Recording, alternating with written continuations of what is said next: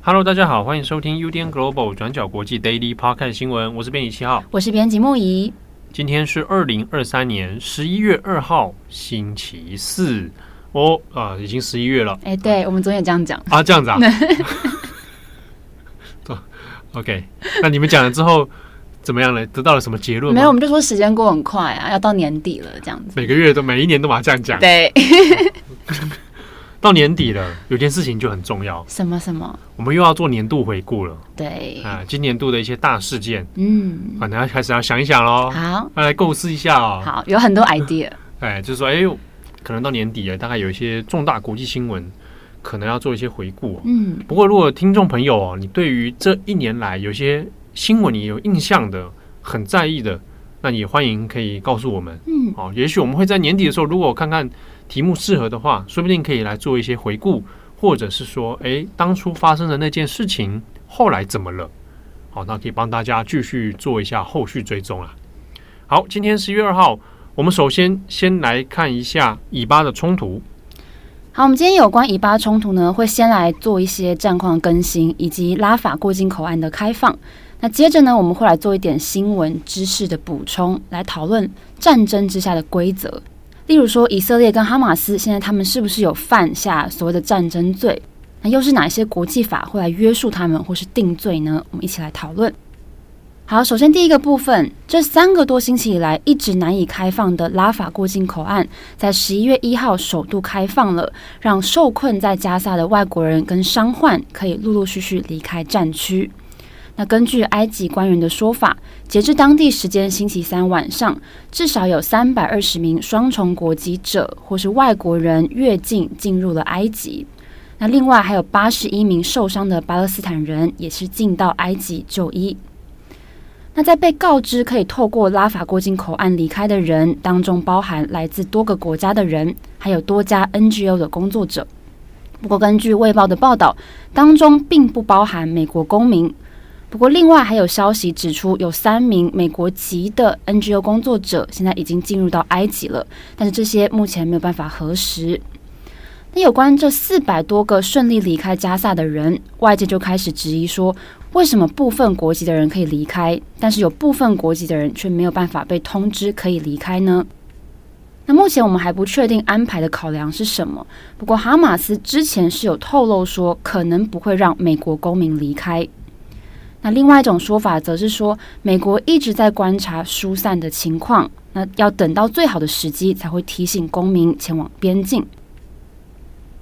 那不过，继十月三十一号，加萨北部的贾巴利亚难民营被以色列国防军空袭至少六次，然后造成五十多个人死亡、一百五十多个人受伤之后，加萨卫生部又表示，以色列国防军在拉法过境口岸开放的同一天，又对加巴利亚难民营发动第二场的轰炸。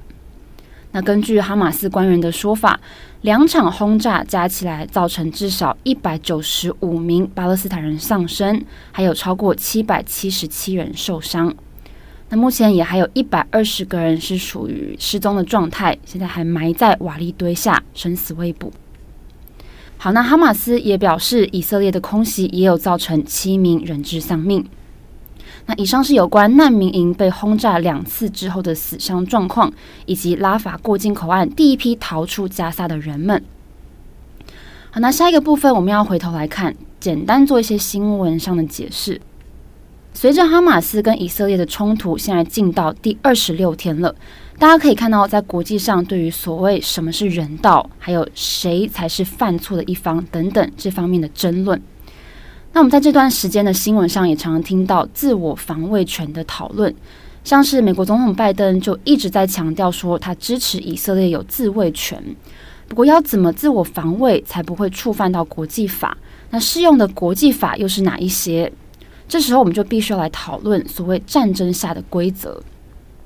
基本上在发生战争、发生冲突的时候，冲突各方都是受一系列的法律管辖。也就是说，能够做什么，不能够做什么，这些主要是由国际人道法 （IHL） 还有国际武装冲突法来奠定基础的。国际人道法是好几个条约还有约定成俗的国际惯例组成的，其中就包含国际公约，像是日内瓦公约等等。那国际人道法基本上有两个最重大的关键原则，就是要保护所有非战斗的人士，例如说平民。还有已经宣告投降的士兵也算在内，也就是说，不管发生冲突的原因，他们冲突双方在历史方面有怎么样的深仇大恨，平民他们都不可以成为瞄准的目标。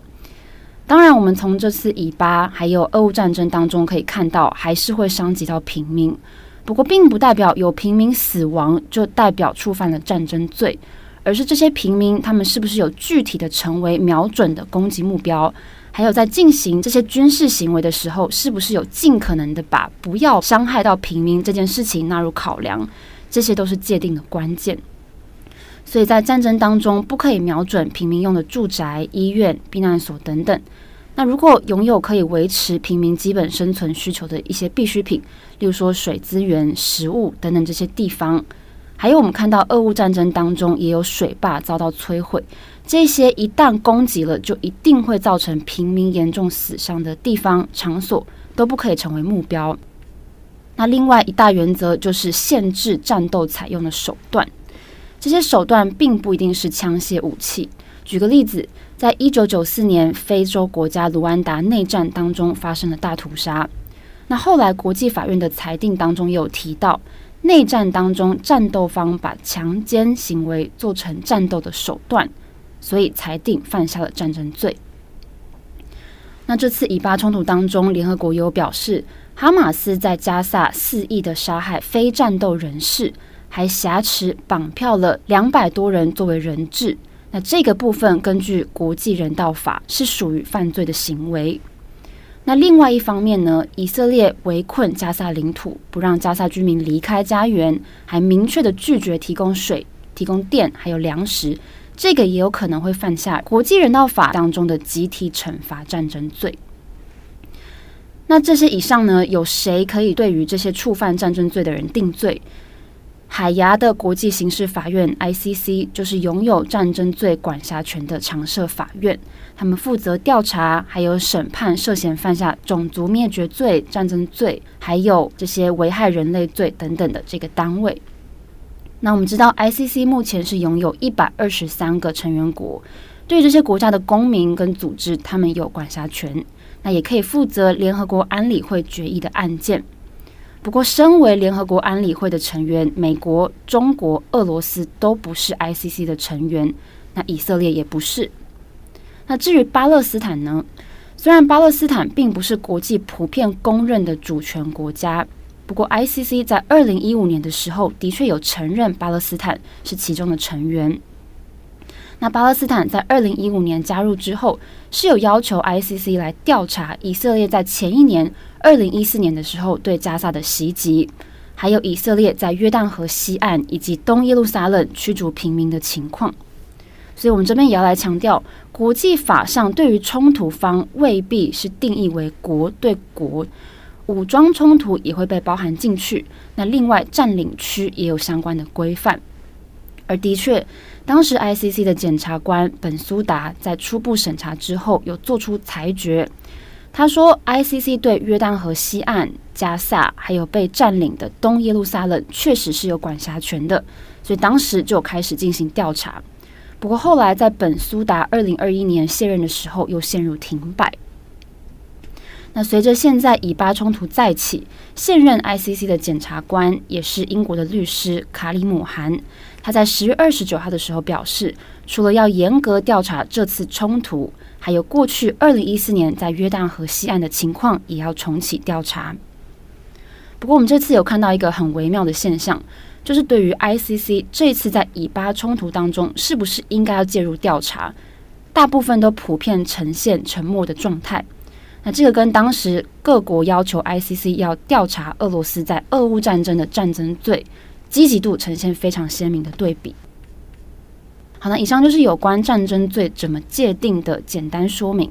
那总的来说，在现代的冲突战争当中，是有一定的规则要来遵守。那这个是各国经历过去历史上好几次残忍的战争之后，决定要来共同遵守的共识。不过我们知道，战争罪还是有非常难以定义的部分，光是要搜证啊，要举证犯意，还有认定国家元首跟特定攻击是有关系的，这些本来就有很大的困难度。那再加上，就算定罪了，嫌犯也必须要到可以把他逮捕的国家才可以执法。所以在战争罪方面，以巴冲突双方的行为最后会怎么被定义，这个也值得我们继续留意。好，下一则我们来看一下中国。那中国的前国务院总理李克强啊，先前已经病逝了，在今天十一月二号的时候，那已经正式的遗体进行火化。好，那基本上是要送上八宝山这边哦。那照目前我们已经知道的资讯来看，他的仪式啊，包包含他宣告的这个讣告讣文，好，那基本上都是按照一般的规格哦，就正常一位前国务院总理哦，那中国的高层这样的规格来走哦，并没有什么特别呃破格，或者是说有特别突出的地方。好，那相关的仪式呢，在明天的时候还会有一个仪式要进行哦。那我们也可以看到这几天，其实，在包含上海或包含李克强的故乡安徽合肥这里，那也都有民众自发性的悼念啊，那有送上鲜花啊，啊之类的这样的行为哦。当然也有变成了一个新闻讨论啊。不过目前看起来也都没有什么太。嗯，人群聚集，好，或者是说，呃，演变成各地串联的行动，啊，那目前也都没有。那关于李克强的部分，我们这个礼拜的重磅广播，我们会邀请到专家学者，我们要来谈一下关于李克强这个人，那以及在他的这个很突然的心脏病骤逝这件事情。我们可以怎么样来观察中国的政治跟社会哦？那我们这次要请到的是，真的是研究中国非常许久哦，非常有经验的王信贤老师啊，会特别来谈一下李克强以及他二零零七年的时候跟习近平之间到底发生了什么事情哦，非常的精彩，那也请大家可以期待跟留意哦。另外一个新闻，我们来看一下是上海，上海呢上个礼拜那跟这个世界各地一样哦。突然之间呢，当然也就这个掀起了一股万圣节的气氛。从十月二十八号左右就已经其实差不多就开始了啊，一直到三十一号都有万圣节的相关扮装活动。不过很有趣的是呢，在三十一号的时候似乎达到一个高峰，然后昨天十一月一号到今天十一月二号开始在中国的媒体上面出现非常多的议论。甚至是论战，发生什么事情呢？不知道大家有没有看到那些系列的照片？开始有人就会传说，哎，上海的街头啊，各种扮装就出现了。那的确出现了蛮多蛮有意思的，而且看起来是意有所指的一些扮装活动。比如说，我们可以看到街头上面出现有人扮防疫的这个人员啊，就俗称的大白。啊扮成大白呢，在那边做核酸。啊，大家一看就知道，这就是在讲这个过去这一年多以来中国各地防疫封锁的一个状况。那我们我看到那相关影片啊，当然也就是哎，很多人还在那边给你做消毒啊，啊，或者是裁剪啊，啊，拿那个棉花棒啊，在那边裁剪嘛，啊，做核酸啊。那也很讽刺的是，我有看到一个影像，是他们做着做着，然后这个哎，因为这个扮装活动，其实现场还是有一些公安警察啊，维持秩序。啊，结果大白就被警察带走了啊，被真的警察带走了。他现场还一阵鼓噪啊，他说哦，拍手这样子。那这个画面当然是很讽刺的哦。你就在不久这一年之前，大白的权力是非常大的哦。因为我们过去看了上海四月之声，然后也有我们做了一个专题报道，就是讲从上海润回，嗯润出去了，润回台湾的一些人哦，都讲到了当时那个大白，大家都还有印象。怎么样强制的进到你家，或者是强制的把你给隔离？啊，大白的权力之间突然很高涨嘛，那就有很多在疫情底下这个很心酸的故事哦。哎，结果后来之间放开疫情了啊，那大白之间还有大白啦，还有这些核酸站啦、检测站，全部都突然消失了。好，所以上海有人办这个，就会达到一种某种那种社会讽刺的效果。那在各种扮装里面还有很多啊，我看到有人扮那英啊，嗯，哦，这个那英这个扮这个就是很中国内梗了哦，对。这这个跟那英这个这几年的一些风波当然是有关了啊，嗯。当然就扮那英之后还扮那英来受访啊，啊讲一些这个那英式的语言啊，对，那也有人扮李佳琦啊，李佳琦这个前阵子不是说这个东西好像卖贵了嘛，那就是他就是。辩驳这哪里贵哈？你也不想想是你们自己的不努力啊？嗯、这段这段对话当然就变成中国一个这个有人说李佳琦翻车了啊，那就也有人扮李佳琦，然后重现了这段对话。我也看到有人扮吴京啊，就战狼的那个演员啊，吴京啊举着一个牌子写“虽远必诛”啊，那这个就是战狼电影里面的这个梗。那各式各样可能在嘲讽时事的。梗就接二连三在上海的街头出现，那这样的出现，当然就很多人就议论纷纷哦，就说哇，这个上海人好勇敢啊，或者是觉得哇，在宣泄某一种社会压力。哦，那当然，其实扮装不只是这些啦，还有很多那种可能看起来其实并不是要特别讽刺的，比如说他扮成那个呃《甄嬛传》里面的角色啊，对，看到。那或者是有人扮皇帝、皇上啊，啊，结果皇上也被架走了啊，被被公安请走了。那其中有几个，我就我看了之后蛮在意的。一个是有扮鲁迅，嗯，那扮鲁迅的那个仁兄呢，他就有拿了一个牌子啊，写上面写着“学医”啊，医学的医，学医救不了中国人啊。然后他那边就拿着鲁迅的书在朗读。嗯，那这位鲁迅后来也是被公安请走了。我我看影片只是把他。请开而已哦，好像离开对啊，并没有把他这个真的上上车或什么样哈。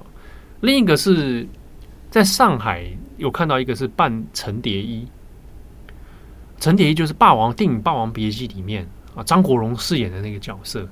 那大家有看过《霸王别姬》就知道，他这个里面有包含后续有这个文革批斗的这个部这个情节。他扮的就是陈蝶衣的全装，然后上面挂着牌子，上面写“打倒陈蝶衣”。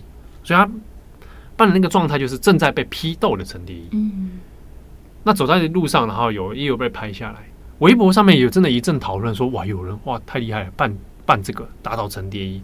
那这个梗还还得真的是你得看过《霸王别姬》啊，《霸王别姬》也有一段时间了哦。结果呢，这个照片在微博上面现在是被所以俗称的被夹掉了，就是你 PO 了一系列照片里面就会有一两张看不见。嗯啊，那陈蝶衣这一张现在。我至少到今天中午搜寻是看不到的，但是也有人讨论哦，有人讨论说为什么要办这个，它有没有什么含义？比如说他在来讽刺啊，现在是不是新的文革啊，之类的哦，那这个就蛮引发很多人议论跟猜想的。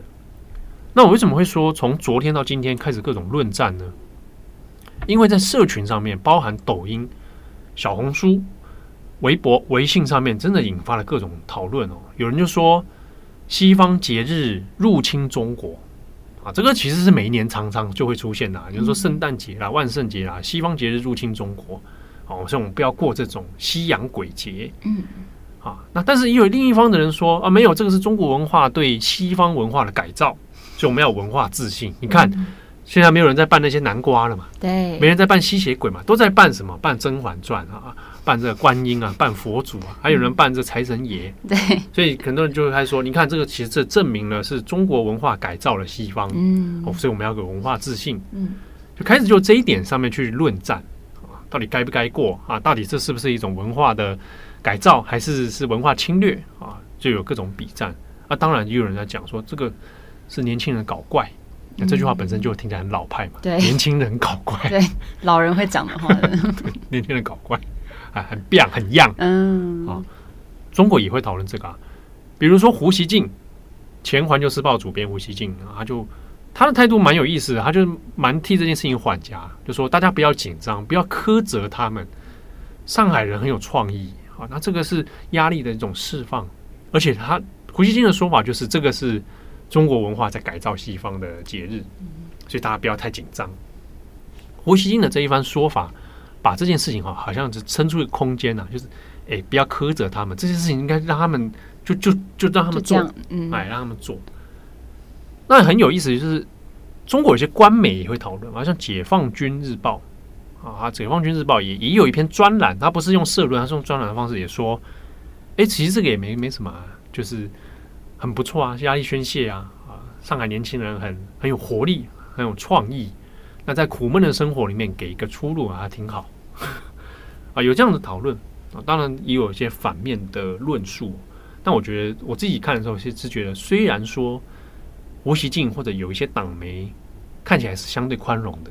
但这种宽容其实是把那个力道在减弱，就是里面其实明明大家都有看到一些讽刺时事的东西，但你正因为说，哎呀，这个只是压力宣泄了，上班太累了，年轻人有搞创意，那就把那个讽刺这件事情淡化，嗯嗯，那只是年轻人在搞创意，没有要去正视他们想要哎，表达的事情，就是、通过这种啊。年轻人的事情啊，嗯、大家不要太苛责啊、嗯哦，这件事情就可以过去了。那那些讽刺的内容就显得不那么重要。嗯，我就去把那个力道再弱化。那如果你如果去强调说这个不可以，这个不可以，这个要限制、要禁绝的时候，你反而某种程度上在刺激那个力道出来。好、嗯哦，所以这也是个蛮有趣的一个现象啦。对，我有看到那个街上有一群人全身贴满白纸。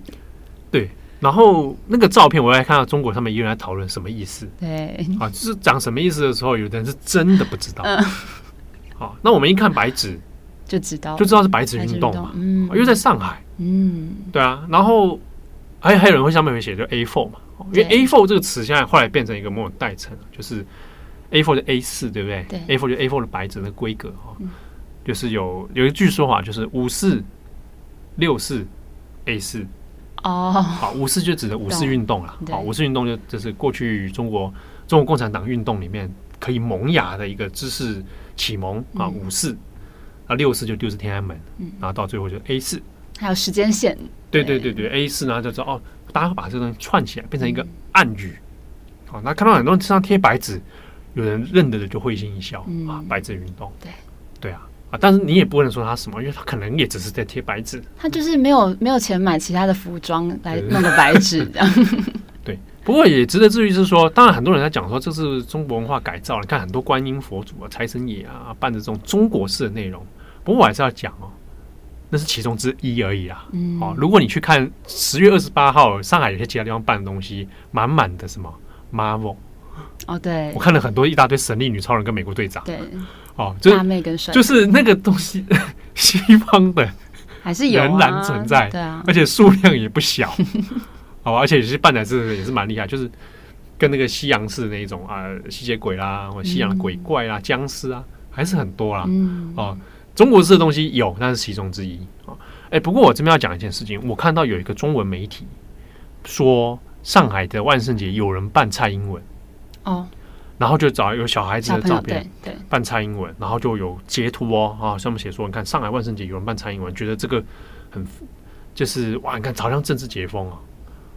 呃，这家中文媒体我不要说是哪一家哦，但这就是蛮有名，他有次做很多中国新闻。我还记得讲是那张蔡英文不是上海万圣节，对，那张蔡英文的发生的地点，我一看到背景啊，木易跟我都很熟悉，那地点发生在天母，台湾台北市。士林区天母的忠诚路上面，很明显，因为那个位置，它上面那栋大楼就之前会一直掉砖块、嗯、掉瓷砖下来那一栋，对，那个地点我一看就发现，那个是某一次天母万圣节对。的蔡英文，有、嗯、个小朋友，对啊，他当时有上新闻，上新闻啊，结果被误认，就也没有查证，然后就当成说是上海万圣节，这个真的要注意，因为我会发现上海万圣节这个事情，因为大家讨论很多。就开始有一些穿凿附会的照片出现了，或是以前的，或是别的地点的，对，南瓜在里面。所以我在看这些照片的时候，我一看也会想一下，有些照片我一个月看也是也觉得怪怪，是真的是那一天发生的吗？我还要去比对一下，连中国网友自己也搞得就是很糊涂哦。因为《纽约时报》有报这件事情嘛，《纽约时报》有记者去拍，然后也有欧新社的记者在拍嘛，所以《纽约时报》做了一则，然后呢，有中国的网友就截图说。奇怪，怎么《纽约时报》报的这些照片，这些人我在那天都没看到，会不会是假新闻？你没看到是正常的，因为发生在不同天。对，《纽约时报》报的那个欧新社拍的是十月二十八号的，对，那个真的是有办一些 party，那认真在扮装。那木已有看到那一系列照片，我们就想说，哎，奇怪，这边怎么就办了一个老外，这才其实差不多。对对对对对。对，所以你看，连中国也是资讯不对等状态下，他也搞不太清楚。嗯，好，他只要觉得，哎，我自己没看到这个这些人啊，那会不会是又是西方假新闻啊？这资讯上有点混乱。好啊，讲的有点长了哈。那总而言之，这个相关的新闻，呃，万圣节这一部分也可以欢迎参考今天的网站哦。我们预计也会做一篇来讨论。对，好，感谢大家的收听，我是编辑七号，我是编辑木仪，我们下次见喽，拜拜，拜拜。转角国际 Global，转角国际新闻 Lobo Podcast 新闻。